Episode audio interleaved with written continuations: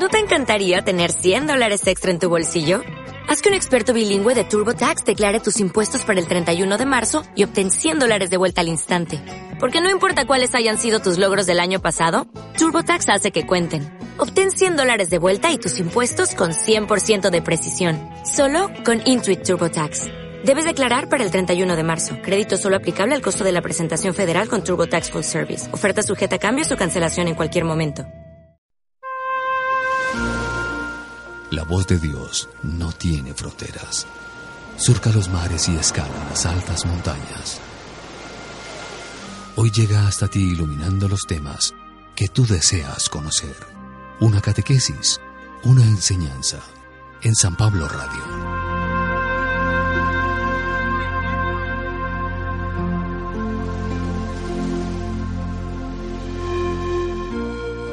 Nuestro tema de hoy gira en torno a la vida y a la obra de un escritor, Premio Nobel de Literatura en 1973, un escritor polaco, Isaac Bashevis Singer.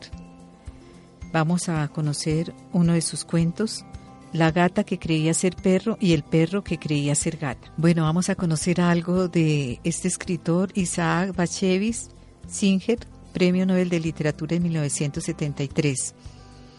Él dice que escribir cuentos para niños es algo que para él le parece muy interesante porque hay varias cosas que expresa, que ellos bostezan con los libros aburridos, creen en cosas tan increíbles como la familia, los ángeles, los duendes, la lógica, la claridad, la puntuación y otras cosas pasadas. Ellos no leen para librarse de la culpa ni para calmar su sed de rebelión, ni para sacudirse su alienación, ni para descubrir su identidad. Solo leen por placer, sin ningún respeto por el principio de autoridad. Vamos a conocer un poco de Isaac Bashevis Singer. Él nació en 1904 y murió en 1991. Nació en Polonia y después se hizo ciudadano de Estados Unidos. Se dice que fue por encima de todas las circunstancias escritor judío, Nobel de Literatura en 1978 en la época que él vivió, pues conoció la situación tan dolorosa que vivió Europa por, el, por Hitler, por el gobierno autoritario. En el año 1937 el escritor tenía 33 años cuando Hitler invadió Polonia. La familia del el escritor Isaac Bashevis no escapa del holocausto.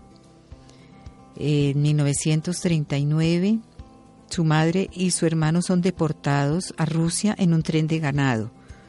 En pleno invierno, los prisioneros deben construirse sus propios barracones. Batsheva y Moshe mueren de frío. Hindle Esther, la hermana, deambula por Europa y salva la vida, pero sufre serios trastornos psíquicos. En Varsovia, la calle Krosmalna era conocida por su casa del huérfano para niños judíos. En el momento de la invasión alemana la dirigía su fundador, Janusz Korczak, un conocido médico, escritor y pedagogo polaco. Su prestigio hizo que el hogar fuera temporalmente respetado, pero no pudo evitar que los niños fueran finalmente enviados a Treblinka. Korczak se negó a abandonar a los niños y murió junto a ellos en el campo de exterminio. Hoy nada queda de la vieja calle pero hoy sí nosotros podemos recordar a este médico, escritor y pedagogo polaco que murió junto con los niños, Janusz Korczak, recordando lo que dice el escritor. ¿Por qué mirarse uno mismo cuando se puede contemplar y admirar el cielo, el sol, la luna, las estrellas y la tierra con todos sus bosques, praderas, ríos y plantas?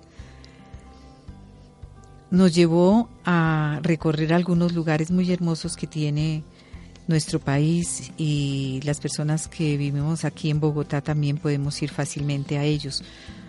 Uno es el Jardín de Amor del Corazón de María que queda en la vereda del Rosal en Facatativá, Cundinamarca.